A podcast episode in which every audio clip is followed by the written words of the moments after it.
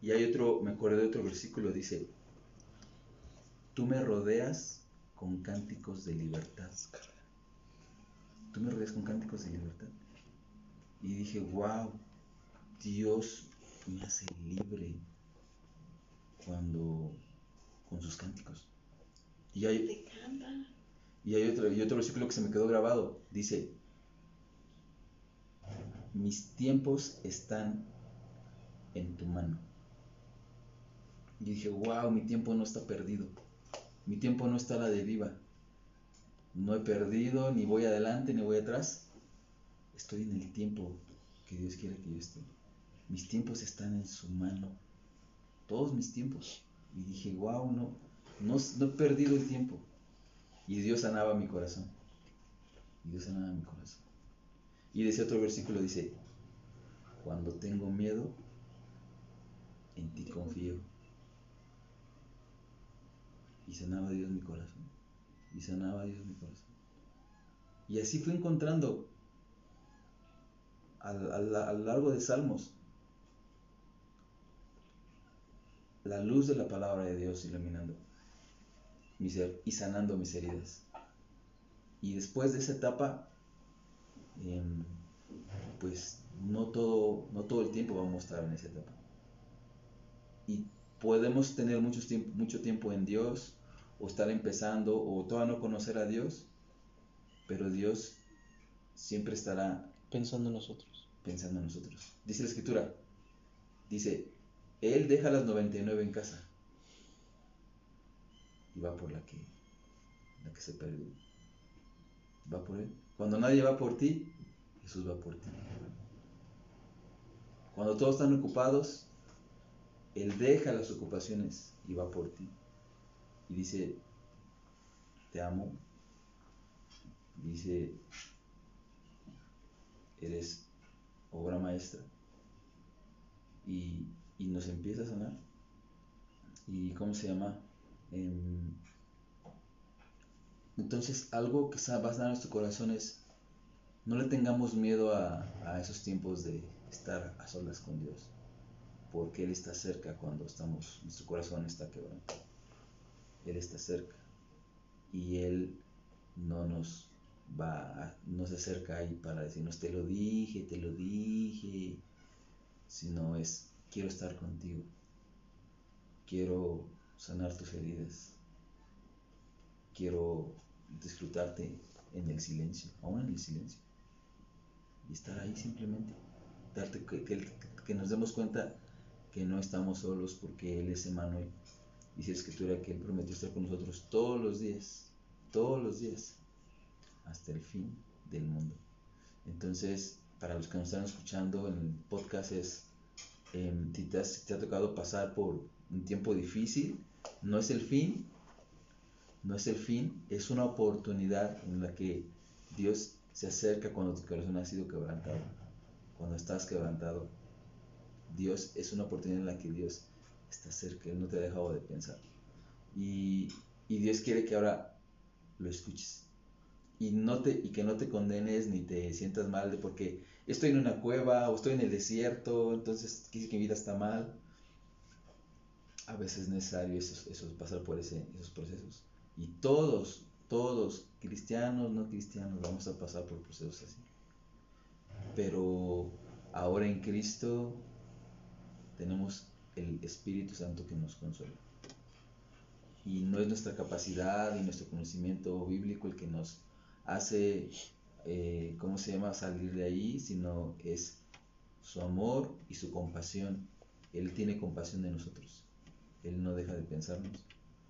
Y Él no te descuida. Jesús viene vino a nosotros. Nosotros no fuimos a Él. Dice la escritura que cuando nosotros éramos pecadores, aún así Jesús murió por nosotros. O sea, nunca ha sido al revés, nunca ha sido yo estoy echándole ganas con Dios y aquí voy a hacer Señor. Siempre es Él viniendo hacia nosotros. Cuando estábamos perdidos, Él vino hacia nosotros. Cuando estamos quebrantados, Él vino hacia nosotros. Siempre es Él viniendo hacia nosotros. Él es, Él haciendo su obra. Y entonces eso quiere decir que no tengo que depender de mí, pero sí depender de todo lo que Él puede hacer por mí. Porque no se trata de que yo lo, lo solucione, se trata de que la obra que Él ha empezado en cada uno de nosotros, Él la va a terminar. Y eso es lo que yo podría decir acerca de, esto. Pues wow. Está potente. Estuvo, bueno, estuvo potente. Está potente. Sí. Sí. ¿Sabes qué pasó en, en mi caso? Y es que muchas cosas, aparte de que mi palabra favorita en su momento fue qué hueva, qué hueva yo, qué hueva seguir haciendo lo que siempre estoy haciendo, seguir, seguirme levantando, seguir trabajando, o sea, fue así como de, ya no quiero, o sea, ya no le veo fruto. Entonces dejé, dejé de subir, o sea, me, me dejé de sentirme digna de seguir sirviendo incluso creo que dejamos de, ir a pan y vida, dejamos de hacer muchas cosas. Dejamos de, hacer la célula, dejamos casi todo, o sea, prácticamente del hilito que estábamos colgando, que yo estaba colgando, era el culto, el domingo. Era ir al culto. Pero aún así en el culto recibía el ataque de decir, solo aquí en el culto eres cristiana, o sea, solo aquí en el culto te atreves a abrir tu Biblia para salvarte tú. Y así como que, entonces tampoco lo debo hacer. No soy digna de abrirla. Era tu eh, monstruo metiéndote la lengua en, el, en tu oído, ¿no? Sí, Así de... Sí, o sea, si, todo el tiempo estaba lamiendo las heridas. Sí, claro. Sí, entonces, este... Entré a, a la cueva y dije, no, voy a reposar. A ver, voy a dejar de subir. No porque no soy digna, para empezar no porque no el Señor no me ama. Sí, no, a ver, uno por uno. No porque el Señor no me ama, no porque no soy digna, no porque soy pecadora, porque bueno, lo soy, ¿no? Igual. Pero no porque el Señor no me haya perdonado, sino porque tal vez necesito ahora yo recibir. Entonces dije, ya no, ya no voy a dar, ya no voy a derramar, ya voy a dejar que se derrame sobre mí. Lo que sea que se tenga que derramar. Y, y comencé a, a, dejar de subir y comencé yo a adorar desde mi lugar en la banca. O sea, me fui como aquí a la banca a reposar mis fracturas del juego. Y este, y poco a poco, o sea, como que aparte de que el trabajo mantiene mi mente ocupada, comencé a sacarme así como que las voces de, de mi mente. Y ya más recientemente, este, este domingo, volví a subir, o sea, ya fue de este domingo y el anterior, ¿no? Sí. El anterior fue el primer domingo después de como dos meses. Dos meses que no subías. Entonces ya fue como... Ok, ahí te voy otra vez. Pero, mm, sí, como decías ayer, Nanchi, como que sigues buscando el origen de las heridas, o sea, ¿dónde creció esa fortaleza para que la puedas derribar. O sea, el, trabajo es encontrar quién construyó esa fortaleza y, y darle. Entonces sigo en búsqueda. ¿Desde dónde, no? ¿Desde dónde salió? Eh, sí, fue de... Sigo en búsqueda. ¿Desde tu niñez, de adolescencia o...? No sabes. Ese arraigo. Me acuerdo que una de mis oraciones era ¿Dónde estás, porquería? ¿Dónde estás, porquería? Casi, casi con groserías. Ah. pues hay una, idea, una ideología errónea, ¿no? Porque yo sí lo he escuchado mucho. A los cristianos no les puede dar depresión. Ah. sí. No se pueden eso es un tema, es no otro pueden estar tristes porque la Biblia dice que el Señor es nuestro gozo y que y que no pueden tener ansiedad. Se les olvida lo que está en la Biblia. esperanza, sufridos en la tribulación constantes. En la oración sí, muy cierto, pero pero olvidamos muchas veces que, como mencionaba Mariano, personajes que están en la Biblia eh, pasaron por eso, ahí tenemos a Job. O sea, yo, sinceramente, sinceramente yo, yo, si yo hubiera sido Job, no, yo no hubiera soportado. Yo creo que yo sí le doy cuello, porque yo no aguantaría eso, yo. Pero, pero hay muchos personajes en la Biblia, muchos personajes. Elías cuando huyó, este, tenemos infinidad de, de personajes y claro de que a los cristianos, aún teniendo a Dios, como decía Mariana, y ya estaba, ya no era nuevo, sino ya, ya iba en el camino y, de que nos puede dar. Eran profetas, o sea, es así como de. Tenían un Yo, título que hoy en día se sigue. Que Y recién conocí. Y, y qué bueno que lo mencionas y acertar esta parte, porque algo que, digo, a, a mí me tocó estar de ambos lados, estar del lado del de, el que criticaba a los que, ah, pues de seguro se, ya se alejó del Señor, de seguro ya no está leyendo la Biblia, de seguro anda en pecado, ¿no? A mí me tocó estar de ese lado de los Y que sí. juzgaban Y y sí. después me tocó estar del lado Del otro de lado. quienes eran juzgados, ¿no? Ajá. Cuando a mí me tocó estar de ese lado, a mí me tocó esa lluvia, ¿no? O sea, dice la Biblia que lo que siembra es cosecha, ¿no? Pero me pongo a pensar que fue bueno, porque ahora entiendo cuando una persona está en esa área y sabes que Dios no te deja y sabes que, que no es porque porque te lo merezcas o como alguna vez es que algo has de haber hecho para que estés ahí o sea son de los golpes más fuertes que te puedan dar Fue el primer pensamiento que hice. no y eso es una mentira la Biblia dice nuestra lucha no es contra carne ni sangre sino contra principados, potestades y huestes. Ajá. Malignos. lo dice, lo dice con, lo dice con odio, maligno. Algo yo entendí. Y eso cambia tu forma de ver las cosas.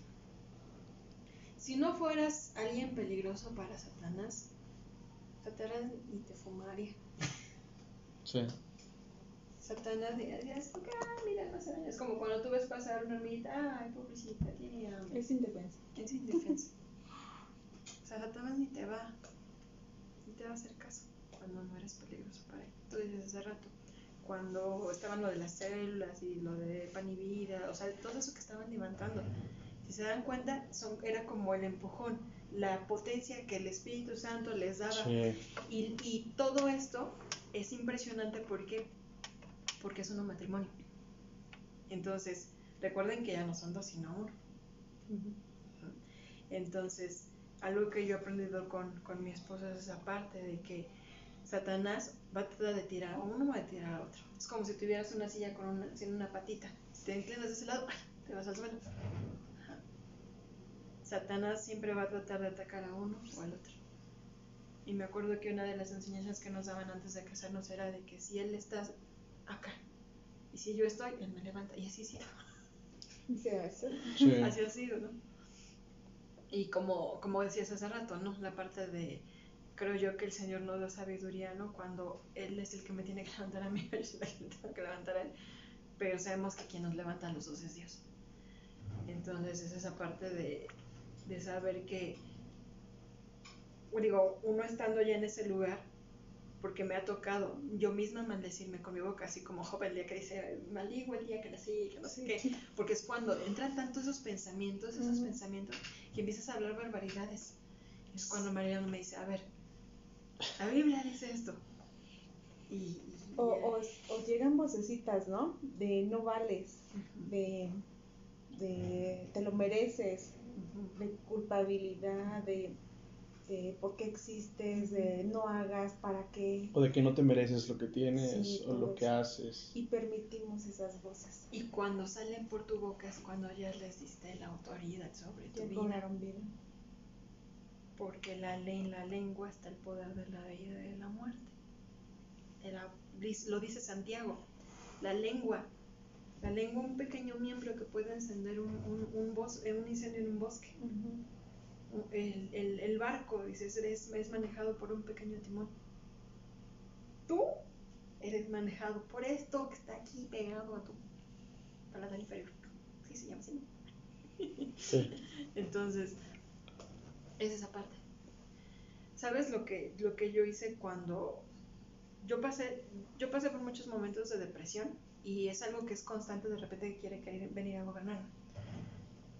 Este, cuando yo conocí a Jesús yo salí de una depresión. Eh, cuando estaba creciendo en el Señor me vino un, golpe de depresión. Me volví a levantar y vino otro. Y este, cuando nos casamos igual después vino otro. Es algo que está ahí constantemente, constantemente. Pero le digo a Mariano, algo sé que es verdad. Que cada vez que viene ese enemigo a venir a, atacarme otra vez, ya no me encuentro igual, ya no me tiré igual, no me tiré igual. Me acuerdo que hay un, hay un, a mí me gusta mucho leer los, eh, los libros de la Biblia que hablan sobre guerra, las batallas de los reyes o de Josué. Hay un versículo que me acuerdo que la última vez me levantó, que me dijo, me decía el versículo, Dice, este ejército que vino contra ti, dice, va a venir dentro de un año. Decía ese versículo, hablaba sobre los reyes. Tú tienes que redoblar tus fuerzas. Tienes que volver a, a, errar a tus, a tus caballos, tienes que volver a, a poner eh, fuertes tus carros de guerra y todo eso. O sea, eso que viene y que a lo mejor en un momento se vuelve a ir, va a volver a regresar, pero no te tiene que encontrar igual. Yo no te voy a decir que, que, este, que ya no de repente me deprimo, sí, pero ya son menos. Antes eran meses. Y después volvieron semanas. Ahora son días. Y la próxima vez solo van a ser horas. Y después nada más minutos. ¿Y cuál es la ventaja número dos también? Que ya no están aquí adentro, sino que vienen de fuera. Ya no están aquí. Yo recuerdo muy bien cómo se sentía antes de conocer a Jesús, cómo se sentía la depresión y cómo es ahora ya no están aquí. La depresión ya no me define. Yo ya no soy depresión. Me recuerda la película de, de este, ¿cómo se llama? La película donde salía en el monito que se llamaba Felicidad y oh, intensamente. intensamente. Eso habla mucho, eso habla mucho. Porque yo, yo, yo sí. o sea, les digo, son, dice personas, son cosas, bueno, no son personas, son algo, es algo que está ahí. Es un algo. Es un algo. Y una vez me, me le decía a Marino, es que este, pareciera que cuando uno se pone de, cierta, de cierto humor, es como si estuvieras abrazando a tu amigo, le estuvieras diciendo así como el Michi, Ay, te quiero mucho, ir cuando me enojo, ¿no? O sea, estoy diciéndole así a la amiga, ¿no? Bienvenida. No, o sea, la ira no es mi amiga, es mi enemiga, porquería. Porquería. O, o, o incluso como ahorita que mencionas de la película, a mi mente viene la de El caballo de Troya, Ajá. ¿no? Fue una estrategia de que entró el caballo, aparentemente, un caballo, un obsequio y ya cuando está dentro sale eh, el ejército, atacan esa ciudad o es, sí, y acaban con ella. Llega como un pensamiento a, tu cabeza, lo dejas entrar, que se estacione, que... Y, y, dices, ah, es indefenso, ¿no? Pero cuando menos te das cuenta, ya, ya hice un ejército, ya, ya, ya un, Y para, para, eso hay un libro que yo recomiendo mucho, que sigo leyendo, todavía no Segundo libro bueno. recomendado. Se llama El campo de batalla de la mente ah, sí. de Joyce Meyer. Ya lo estoy leyendo. Está buenísimo. Y hay un capítulo que me regreso, a ver, a ver, me regreso otra vez para volver a entenderlo. Está sí. muy bueno. Sí, sí, sí. Y hay otro que se llama, que también yo creo yo para entender esta parte de que no son simples emociones, es algo que está ahí, que está en tu contra y lo que quiere es simplemente que tú olvides que eres amado por Dios y que tienes un propósito aquí. Que Elegido no por Dios. Exactamente. Ese se llama Cartas del Diablo a su sobrino de C.S. Lewis. Está súper chido. Muy bueno. Quisiera comentar que, digo, para los que nos están escuchando, porque a veces confundimos eh... Los miles de escuchas. no sabes, se pelean por escucharnos. Eh, confundimos que tenemos un, un episodio de tristeza uh -huh. y ya podemos decir, ay, estoy en depresión. No, hay que saber diferenciar. Okay. Tristeza contra depresión. La tristeza es, es un, un lapso. Es un azul con lentes. Anda, que sale en la película. no, no es cierto. La tristeza es un estado de ánimo temporal, uh -huh. corto. Eh, se nos da mucho a las mujeres, ¿no? Porque nuestras hormonas a veces no están muy de acuerdo y Los niveles. nos da el bajón. Pero la depresión ya es un estado de ánimo de un lapso ya grande. Ahora, algo que mencionaba Nancy, que decía, antes, antes me duraba meses. meses, después me duró semanas y así. Y qué bueno, porque ya agarraste la estrategia, ah, me llegó así, pero ya sé cómo vencerla, ya sé. Quiero mencionar algo en términos psicológicos, en, términos de psicología. Se maneja un término que se llama patología, que también se maneja en el... Un término, eh, un término de clínico, medicina, ¿no? clínico. Mm, Se dice que cuando ese estado de ánimo de tristeza ya rebasa de los seis meses, entonces ya se convierte en una patología. Ya es algo que, que, que se instaló en, en nuestra mente o en nuestro cuerpo y, y que dice, estoy cómodo aquí, gobernando. Ya llegué Ya llegué, estoy en casa y, y entonces ya sé lo que tengo que hacer. Entonces ahí ya se convierte en una patología. Mientras que no llega ese lapso, pues entonces hay solución y, y más rápido. ¿Por qué digo esto? Porque ha habido personas que, que su lapso es de más de un año y, o más y llegan a la muerte, porque dice también la palabra, dice eh, en Proverbios, que un corazón alegre Hermosea. hermosea el rostro, pero el espíritu triste seca los huesos. Entonces la depresión baja, nos hace bajar de peso, la depresión eh, O te nos deja subir. literal en los huesos, también, también produce que, que puedan subir de peso. Baja las defensas. Baja las defensas, eh, causa muchas cosas la, la depresión. Eh, conocí, el esta- eh, conocí una persona que no supe realmente cuál fue la raíz de su tristeza. Una persona considero yo no muy grande, unos 30 y, 30 y 36, 37 años. Una mujer. Yo supe que murió, conocí a sus papás eh, hace dos años y me hablaban mucho de su hija y, y que mi hija que murió era la más chica. Y un día pregunté, ¿no? ¿Y de qué murió? ¿Tuvo alguna enfermedad? De esas veces que mete uno la pata y uy, no hubiera preguntado O la cuchara. la cuchara. Y ya me dicen, ella murió de tristeza. Me llamó la atención. ¿Cómo que de tristeza? Sí, ella empezó a estar triste, triste y duró seis años en cama. Seis años, dicen ellos, y la vimos secarse. Literalmente eh, se fue adelgazando, su cabello se le fue cayendo, eh, estaba mal, su carácter ya no soportaba que, que entráramos ni a darle de comer, ni nada. Ya hablando con los papás, pues ya saben el, el tema más, más común, infidelidad del esposo, la dejó, la abandonó con dos hijos, eh, pero ya al grado de que la, la, la persona, esta mujer ya no soportaba ni ver a sus hijos. O sea, era de que le llevaban el plato, mamá, no quiero comer y les aventaba el plato.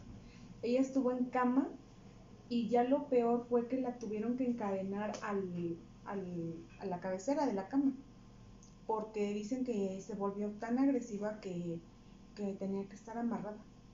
Llevaron a un sacerdote y bueno, ya saben qué pasó.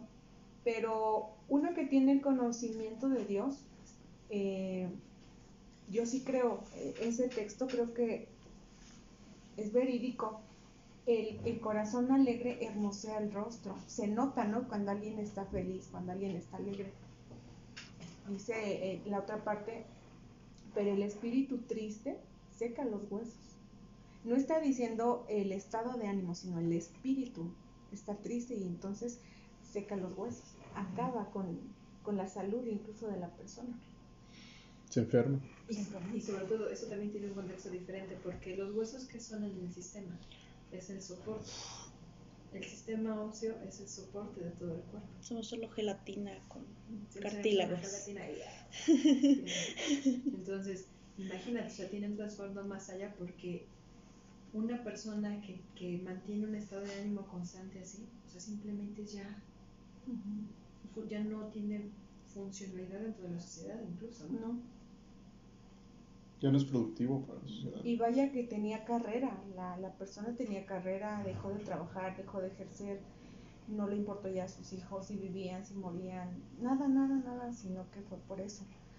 Y bueno, ahorita que, que estamos platicando aquí todos, creo que todos hemos tenido momentos de, de depresión, momentos de tristeza, y por eso recalcaba esto, hay que distinguir cuando es un, un, un lapso de tristeza o cuando ya es una depresión. Y aunque conozcamos y tengamos al Señor en nuestro corazón, puede llegar eso a nuestra Sí. vida, puede llegar la tristeza. Eh, en lo personal también he batallado con, con depresión. Han sido dos ocasiones, me han tirado. Y, y por eso es que el, el día que platicaba con Solecito, con mi sobrino, eh, créeme que te entiendo y a lo mejor es diferente el, el contexto, contexto. a lo mejor es por otras razones, pero yo sé lo que es estar en tu cama sin querer, no, no te importa ya nada, a mí también, digo, no sé si te ha tocado, yo creo que ahorita ya que tienes a, a tu pequeña, y es muy feo Sí. porque eh, en tu caso pues está, está tu esposo, él, él las atiende, ¿no? Cuando está. Cuando está, cuando no, Ya esa es su queso. preocupación Sí. de él, ¿no? Porque mi hija se queda, eh, ¿en qué se queda mi No hija? sé si ella ¿Y se durmió y Dalet. De hecho, voy a contarle, o sea, el día de hoy fuimos a la tienda, ¿verdad, amor? Sí. Fuimos a comprar, la dejamos allá abajo en la farmacia, le dijimos, Ahorita venimos. Ahorita venimos, hija. solo vamos por el pan.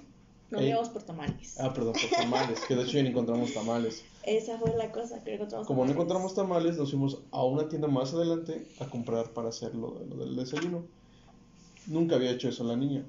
Ya cuando venimos, nos la encontramos a la, a la, a la mitad de cuadra, caminando con el celular en la mano, así, con su pijama, sus pantuflas, todo.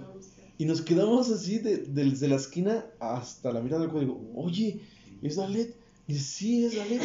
Pero no manches. Ya nos acercamos y ya íbamos a llegar a la panadería para comprar los cuernitos. Y la niña venía así, ¿no? Caminando. Y la, toda la gente así como dice, niña, ¿qué onda? Y así, tráganos tierra. Qué oso. Y no, no, o sea, no la regañé nada, sino que me preocupé.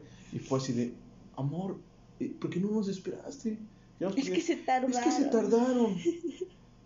Y ya sabía, sabe dónde está la tienda, ahora dimos ¿A dónde vamos que ya tamales? sabe dónde están los tamales, entonces se fue a asomar porque nos regresábamos. Entonces cuando, cuando a mí me, me- cuando yo estoy en el trabajo y yo me voy, pero antes de irme yo la dejé a ella durmiendo en ese cuarto oscuro, porque las cortinas las cierras y no se ve nada. Yo me voy y pienso, "Mm, ok, ya, ya está despierta. Pero ¿y si mañana no despierta?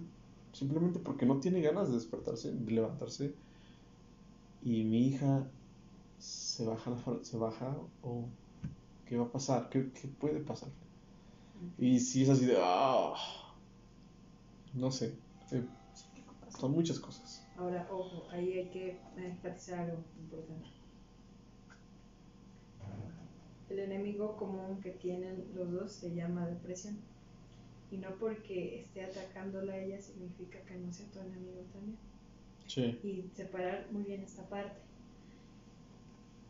Este, y esto quiero que lo entiendas para que toda condenación se vaya, porque la Biblia dice que ninguna condenación hay para los que están en Cristo Jesús. Ajá. Dirigir la mirada a eso. Tú no eres el problema. Tú no eres el problema. Es eso que te quiere dominar. Y cuando hay una cuestión así, el principal objetivo de eso es ponerlos en pique ustedes dos. claro. Porque la Biblia dice que un reino dividido contra sí mismo cae. Y principalmente la mayor, ahorita con todo lo que estamos viviendo, el mayor objetivo de todo esto es destruir familias. Sí, Te lo, te lo decimos, yo creo que aquí tu tía y yo te podemos decir porque nosotros trabajamos con los niños. Y nosotras que entendemos el área espiritual vemos lo fuerte que puede ser en un niño. ¿Cuál es la ventaja? La Biblia dice que el reino de los cielos es de los niños y de los que son como niños. Yo te puedo asegurar que Dios guarda el corazón de tu hija. Y entiendo tu preocupación. sí, Entiendo tu preocupación. Y hace rato pl- platicando con él y no, pues todos los niños te dicen cosas, ¿no? Entonces, como decía tu tía, se nota cuando un niño está bien. El Señor guarda su corazón y la ha guardado. Yo, yo creo que la seguirá guardando, porque el Señor no los ha dejado y no los dejará. Y yo veo como Eli ama a su mamá y ama a su papá. Y cuando hay alguna plática que tienen los papás, yo veo como Eli, ah, de repente veo como si el Señor pusiera algo así. Y él. Y para ella es. o sea, está bien porque sus papás juegan con ella, sus papás le dan de comer. sí, no se da cuenta No se todavía. da cuenta. Y, y pienso yo que ese es un, un, un punto a favor porque, porque pueden trabajar en esto juntos. Y en lugar de que Satanás te ataque con ¿y qué pasará con mi hija? Porque eso puede provocar ira y enojo en contra de ella. Es Espíritu Santo, yo te pido que la guardes. Y que Espíritu Santo, que lo mismo que pasó con Elías cuando se fue a esconder de Jezabel después de haber matado a los profetas del Señor. Dice la Biblia que, que Elías se fue a esconder a, a un monte y dice que se quedaba ahí dormido. Entonces dice la Biblia que el Señor mandó a su ángel y que le dejaba ahí su, su cenita y su agüita, Su provisión. su provisión. Y dice, dice la Biblia que él se levantaba nada más a comer y se volvía a acostar. Y otra vez el Ah, Señor estaba deprimido. estaba deprimido. Otra vez le dejaba el Señor su comidita, se levantaba otra vez y se volvía a acostar. Y otra vez, y hasta que un día le preguntó al Señor, Elías, ¿qué haces aquí? ¿Por qué estás aquí? Y hay un versículo que a mí me gusta mucho en Reyes y también está en Crónicas que dice que el Señor decide habitar en la oscuridad. Y otro versículo en, en el Salmo 139 que dice que para el Señor son lo mismo a los que las tinieblas. En nuestro momento más oscuro Dios va a estar ahí. Ok. Y nada más ahí, nada más ajustar un tornillito así, Ajá. un poquito. Elías no mató a los profetas del Ah, no. Señor, a los profetas de Baal. Sí, Ya, ya. Ay, si Pues dice, "Ay, esta- ¿qué estaba pasó?". deprimido por lo que había hecho, no, No, manches, mató a los deprimido por- por la profetas. Isabel, andaba detrás Sí, de yo me quedé con eso. Sí, perdón. Ah, ok. Eh, fue un una torcillita. fue. No, sí. resbalón. Entonces, este, Sí. dice la Biblia que Elías estaba diciendo, es que Señor, yo tengo un celo por ti, por tu casa, y, estaba en su rollo de decir, soy el último profeta que queda y Jezabel me está buscando para matar. Y este, y llegó un mundo en que le dijo el Señor, a ver, sal del lugar en donde estás y ahí me vas a encontrar. Y dice la Biblia que primero hubo un terremoto muy fuerte y que ahí no estaba el Señor. Y que después, este, la cosa es que vinieron muchos eventos naturales fuertes y que ahí no estaba el Señor. Y después dice, y vino un silbido apacible. Y ahí estaba el Señor. Ahí.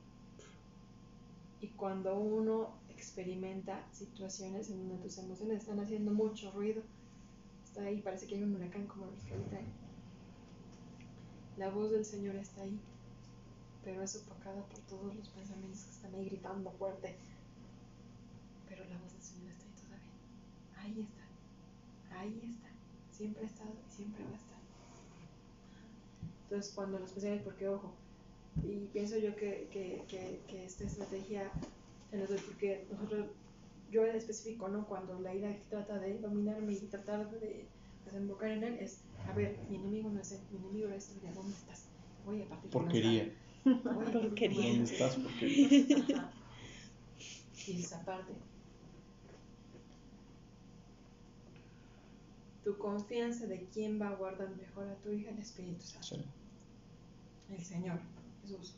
Hay una historia que alguna vez escuché de unos niños que, que ellos podían ver a Jesús cuando había situaciones problemáticas en su casa. Qué loco. Los niños, no sé, Son de Cristo. Dice un canto. Exactamente. Los niños. Exactamente, entonces dice la Biblia que, que este Jesús dijo cuando lo iban a, a- crucificar, que no sabes que yo puedo llamar a, ejércitos de ángeles y que vendrían y en unos porros de aquí me sacan y me liberan. Esos mismos ejércitos de ángeles están a la disposición de nosotros. Cuando hay situaciones en donde nosotros con nuestras posibilidades no podemos hacer algo, podemos orar porque esos vallados de ángeles vayan y protejan y guarden el lugar esas personas que amamos. Cuando, él, cuando todavía no nos casábamos, él se iba de misiones solito al underground con un amigo a lugares muy fuertes a pescar almas. Yo me pone ahora, Señor, guarda su vida. Que vallados de ángeles, que ejércitos están ahí peleando contra las cosas que ni él ni yo vemos. Y todavía no estoy orando, cuando estoy orando es porque yo me imagino espadas blandiéndose y todas las cosas y tirando palabras y pensamientos y actitudes y aún cosas que se pudieran ver que trataran de poner pensamientos en la gente de, de, de esto no es de Dios porque con todo eso siempre peleamos nosotros. y también puedes orar que ejércitos estén custodiando, así como lo hicieron con uno de los reyes de Israel, que era un niño de 8 años, lo iban a poner en el reino después de Jezabel, lo iban a poner en el reino, y dice la Biblia que, que, que antes de que pusieran a ese niño en el reino, que los profetas fueron a custodiar la vida de ese niño y lo sacaron, y que los ejércitos ayudaron a, a, a, a proteger a ese niño, porque el niño no se podía proteger solo, era el rey de Israel, y a los 8 años fue rey.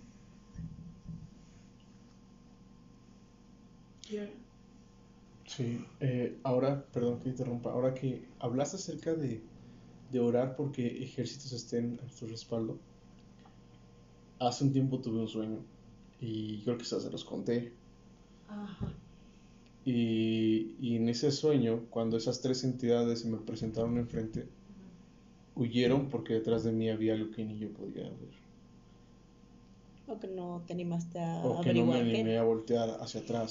Pero e- ellos que eran altos, más altos que yo, me miraban como diciendo, ¿Tú, Porquería. tú quién eres? ¿Por qué? o sea, ¿tú quién eres? ¿No? Insignificante humano, ¿no? No lo sé. Y ellos altos, diciéndome, nosotros somos los príncipes de este, de este lugar.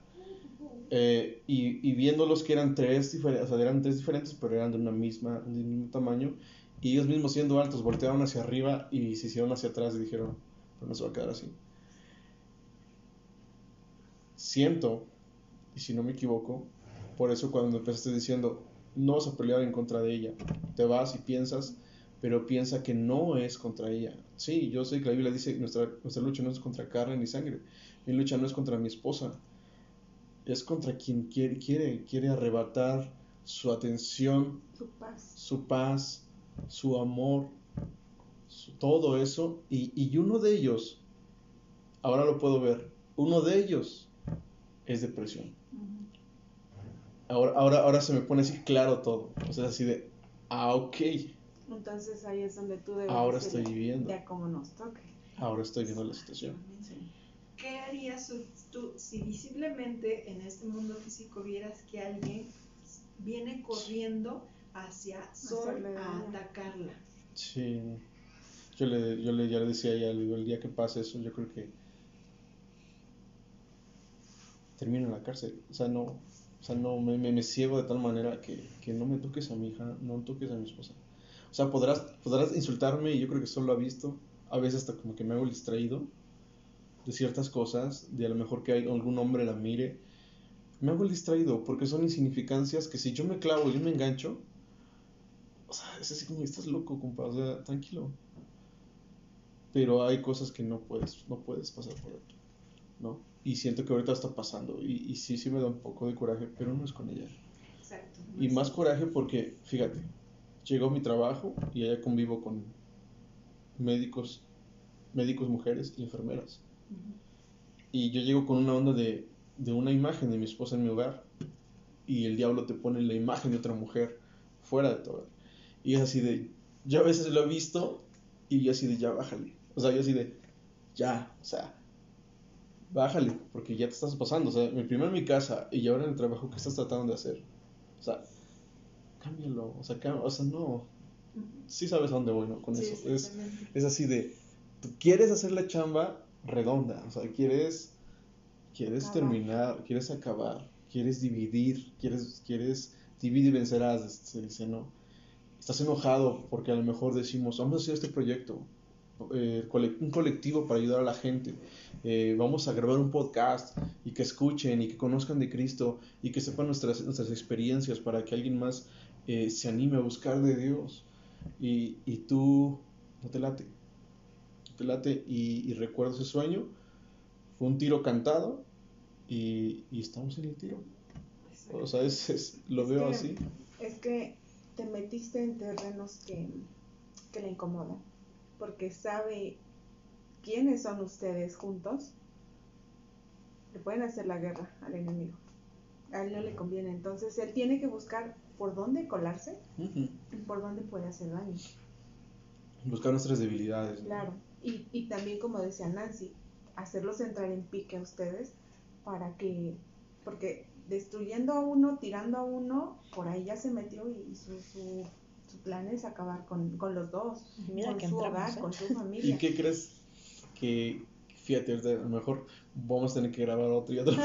Pero va a ser el episodio más largo que ha tenido Clavos Hincados. Que hasta ya estoy, ya estoy pensando cambiarle el nombre a Clavos Rotos. Este, el, el versículo que utilizamos para nuestra boda, o el, el, el sal- no sé, un capítulo, creo que fue un versículo. capítulo, un versículo, fue acerca. Todo el campo. Todo el La 119. invitación era una ¿Cuál carta. era? Tú te, tú te la aprendiste. Ah, chámela. Ya ni te la aprendiste. Claro. Bueno, era de que cordón de tres dobleces Ah, o no se rompe fácil. no se rompe Sí, fácilmente. el Porque si uno cae, el otro lo levanta. Y lo pusimos en nuestra, en nuestra invitación de boda. Y fue así de: Este es nuestro versículo. Eclesiastes Y- 4. Claro. Fue de: Este es nuestro. Y tiene que. Y- Ah, sí. Vamos a Y ver si. desde ahí así fue de. Ah, o sea, Vamos a ver si es cierto. No, viene en Eclesiastes 4, perdón. No es el 12, pero viene en Eclesiastes 4. ok. Ese es, pues, sí. Y ese fue nuestro versículo con el que Prácticamente iniciamos pusimos todo. prácticamente. Una Ahora, carta, eh, invitación. Yo creo que lo sabes. eh, cada varón en su hogar es el sacerdote. ¿Y qué es lo que tenía un sacerdote en el Antiguo Testamento? Autoridad, potestad. Y el, el sacerdote vino a, a, a hacerse más, más palpable en Cristo. ¿Y qué es lo que vino a hacer Cristo? Demostró la autoridad y la potestad que él tiene sobre todo. Y nos la dio a nosotros. Y nos la da a nosotros. Y eso enoja. Y, y en especial al esposo. Al esposo como, como hombre. Por eso en la Biblia que dice, ¿qué le dice a los esposos? En el Nuevo Testamento. Amen a sus. Ama a tu esposa. Como, como Cristo Como la iglesia. ¿sí? Y también dice que tra- la, trátala como un vaso frágil, ¿no? Muchos se van por la parte nada más de la sujeción, ¿no? No, pero, pero, entonces, a lo que voy es, como sacerdote, tienes la autoridad. Aunque tú estés en tu trabajo, ahí, ahí en tu mente, tienes la autoridad, Señor, yo sé que estás guardando a mi familia, y también tienes que, que guerrear contra eso, o sea, ahorita ya lo, lo ubicaste, la depresión, no es ella, es la depresión. Y si el Señor te muestra cuáles son los otros dos, luchar contra ellos. Pero aquí va algo solo, él no lo tiene que hacer solo. Claro que el, el sacerdote va al frente, va cubriendo a quien va atrás, que es la esposa y la hija. Pero es una batalla de los dos, pero más autoridad tienes tú. Por eso No. le decía, perdón, por eso le decía, platicábamos y hubo por ahí algún alguna tentación de adquirir algo que no de nada- Algo mal habido. Algo mal habido, no era de buena procedencia, Uñas señoras nos lo ofrecieron. para poder para poder saltarnos dos tres escalones y subir un poco de nivel en nuestra calidad de trabajo. Y fue así de, ¿cómo ves esto? Pero le digo, ¿qué crees? Ahora recuerdo que cuando yo he hecho algo malo, digo algo malo, tomado una mala decisión, eh, Una mala intención. Una mala Es más, ni intención siquiera o es algo. la intención. este, antes no me daba cuenta, pero de repente me empecé a dar cuenta porque era más marcado. De, eh, como a los dos días, no llegaba ni un cliente a la farmacia. Yo decía, ¿qué, qué pasó? Hoy nos fuimos en ceros. Y no lo tomas como, ah, es un día malo. Ok. Pero de repente ya una semana, y me acordaba, ¿qué hice? ¿Qué hice? Esto. Y no lo digo como que, ah, Dios me estaba castigando. No. Yo creo que es la relación que ya tengo con mi Padre, con Dios, donde me dice, hey, tengo algo mejor para ti. Por ahí no es. Hey, este, así no es esto. Entonces, Por, por una vez llegué a escuchar que dice que cuando tú caminas en el camino que tu padre te, te ha dado, porque dice que, que la palabra endereza tus pasos y vas caminando para que tu pie no tropiece con piedra. Cuando resbalamos, porque todos Ujú. resbalamos, todos este, pecamos, nos salimos de la protección. Es como si vas caminando debajo de esos. ¿Has visto esos, de esos pueblos mágicos que tienen muchas sombrillas arriba de colores? Sí. Es como si estuviera lloviendo, pero tú vas caminando debajo de esas sombrillas y no te cae nada. Y de repente cuando cometemos un error, cuando pecamos, nos salimos de la cobertura de Dios Entonces te mojas todo. y te mojas todo. Y, y ya este, vas con tu padre y dice, Felipe, esto es para perdonarnos y limpiarnos de toda maldad si confesamos nuestros pecados. Y te vuelves a poner otra vez. Es eso. ¿por qué sigues comentando? Eh, sí, que eh, cuando tú comentas que que hay días que no te quieres levantar y, y Ya todos pasó, esos- tía, ya pasó. Estaba haciendo algo. todo eso Sí, fue el lapso. eh, La recaída. el lapso, ujú, la recaída. Pero hay veces que las recaídas son peores y cada recaída es mucho peor. me cuesta trabajo. Es como, yo, yo lo veía, lo analizaba. Porque era como si fuera como el cangrejito. O sea, para atrás, para atrás, Para para, atrás, atrás. para atrás. Cosas con las que yo ya había peleado. O sea, batallas que yo ya había librado. mm, Cosas a las que yo estaba segura que ya les había cortado la cabeza. Es como si les hubiera, si le hubiera salido dos. Y así como de, ¿qué pasó si yo ya no tenía esto? Yo ya no hacía aquello, yo ya, ya no. O sea, eh, híjole, estuvo bien complicado. Entonces fue volver a comenzar, volver a abrazar, volver a, a perdonar, volver a, volver a, a- tomar mis frutos y volvérmelos a colgar, porque se me habían caído todos. O sea, la paz, el amor, la paciencia, todo. O sea, se había acabado cada uno. Sí, porque son, son características o Sí. síntomas de una depresión. Eh, aquí el detalle es hasta dónde tú le vas a dar chance, porque ahorita hablamos con tu esposo, eh, él va a pelear, pero tú también debes de tomar una decisión hasta dónde le voy a permitir que esto vuelva o hasta dónde va a abarcar, hasta dónde voy a permitir que marque su territorio eso. Ahora, tú sabes ya el nombre y te tienes que dirigir hacia, hacia eso. Te llamas depresión y yo te reprendo y no tienes parte conmigo. Yo soy sellada por el Espíritu Santo, yo soy propiedad de Dios. Tú tienes que empezar a proclamar todo eso porque la, la, en nuestra boca está el poder de bendecir como de maldecir. Cuando vengan todas esas ideas y pensamientos a tu, a tu mente, no dejes que se alojen o no dejemos que se alojen, sino que debemos pelear contra ellas y, y recordar que en Dios somos dignos, que si Él nos eligió es porque vio algo especial en nosotros y al tener el sello, nadie nos puede quitar ese sello a menos que nosotros lo permitamos. Entonces tienes que dirigirte hacia ellos como se llaman, con el nombre que tienen. Y algo que decías hace rato que me llama la atención y que lo iba a decir y se me fue y se me fue y ahorita me acordé. Tú mencionaste hace rato algo, algo muy, muy importante, porque la depresión no se va así en un tronar de dedos, ¿eh? Ni es cuestión no es de gripa. magia, ni un- con una pastillita se va a quitar, no, no, no. Eh, algunos lo tratan con, con terapia y bueno, es, ese es un rollo Aparte. aparte, que digo, no es malo, pero sí como paréntesis puedo decir, no con cualquier terapeuta porque Claro, aquí ya, ya escuchamos el podcast anterior y, toda experiencia. y no, no resulta, no es con cualquiera, eh, definitivamente no. Eh, sí, sí ayuda porque es una herramienta que Dios ha permitido, claro, pero no lo es todo Sí, no. la, lo principal y lo que tiene más, más peso es la sanidad espiritual, que proviene de Dios, no de cosas místicas, ya saben, Raras. sí. raras, no, sino la sanidad que proviene de Dios. Y hace rato yo recordaba, fíjate, yo recordaba que, que en, en Lucas 4, 18 y 19, Jesús dice, por cuanto me ungió Dios, para que menciona seis cosas.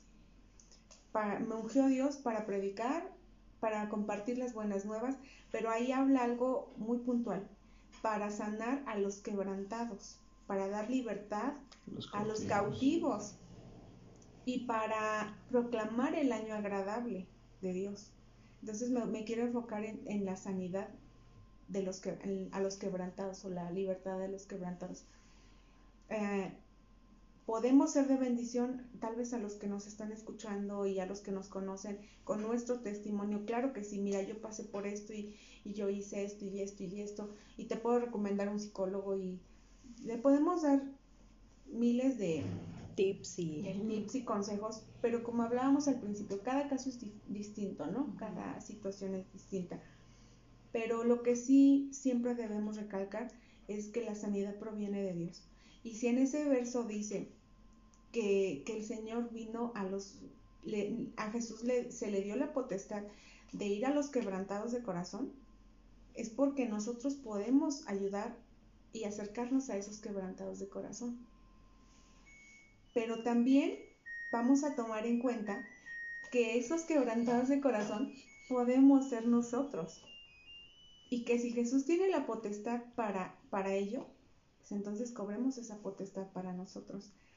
¿Cómo la vamos a cobrar? ¿Cómo lo vamos a hacer? Tú decías hace rato que, que hubo un tiempo que tú te refugiaste en la lectura de la escritura, en cantar, y hay un, una parte, hay un salmo que dice que el Señor se mueve en la alabanza de, de su pueblo, en los cánticos. O sea, el canto trae libertad. Adoración. La adoración trae libertad. Eh, indudablemente cuando nos sentimos mal, como mencionaba Mariano hace rato, cuando él estuvo en ese proceso, él abría los salmos y ya sabía que en los salmos iba a encontrar algo. Y, y, claro que en los salmos podemos encontrar, en la Biblia podemos encontrar justo lo que necesita nuestro espíritu, nuestra alma para ese momento de quebranto, para ese momento de desierto, para ese momento de, de, de que queremos... Encuevado. De encuevados que no queremos ya saber nada más que de la muerte. Sí. Pero un arma, ese es un arma, creo yo que la más poderosa, pero también un arma muy poderosa es la alabanza y la adoración. Entonces, para las personas que, que pasan o que llegaran a pasar por eso y que conocen a Dios, algo muy cierto es, adora a Dios. Te sientes triste, no quieres ni prender la televisión, Ni ponerle vas play. a obligar o sea, a tu cuerpo a presionar el botón que diga play a tu, a tu modular, a tu celular. Pon alabanzas y obliga a tus labios a que empiecen a cantar. Cuando tú menos te des cuenta, vas a estar alabando, vas a estar adorando. Y cuando tú menos te des cuenta, vas a estar danzando, vas a estar gozoso, vas a estar en otro estado de ánimo. ¿Y sabes qué? Saltando y cantando, le estás diciendo al diablo, mira, ¿tú querías verme en esta condición? Pues mira, yo te pisoteo, conmigo no puedes. ¿Por qué? Porque el enemigo cuando ve que hacemos algo en la obra de Dios, no le parece, entonces quiere terminar con eso que estamos haciendo, con nuestro ministerio, con nuestro ánimo, con nuestras ganas, con nuestro entusiasmo, quiere acabar con todo. Y sabe nuestra debilidad, sabe por dónde llegarnos. Entonces también hay que saber cómo llegarle. Y no tengamos miedo. Ya sé que voy a hacer algo por- en la obra de Dios, pues ya sé que me va a atacar. Sí. Pero hay que estar preparados. Hay que estar, nunca sabemos por dónde. Pero dice una parte en la escritura, mayor es el que está con nosotros El que está en el que el que mundo. está en el mundo y eso es indudable. Entonces yo sí quiero aconsejarte, Sol, sugerirte a los que nos escuchan. Yo lo he hecho, yo lo he hecho.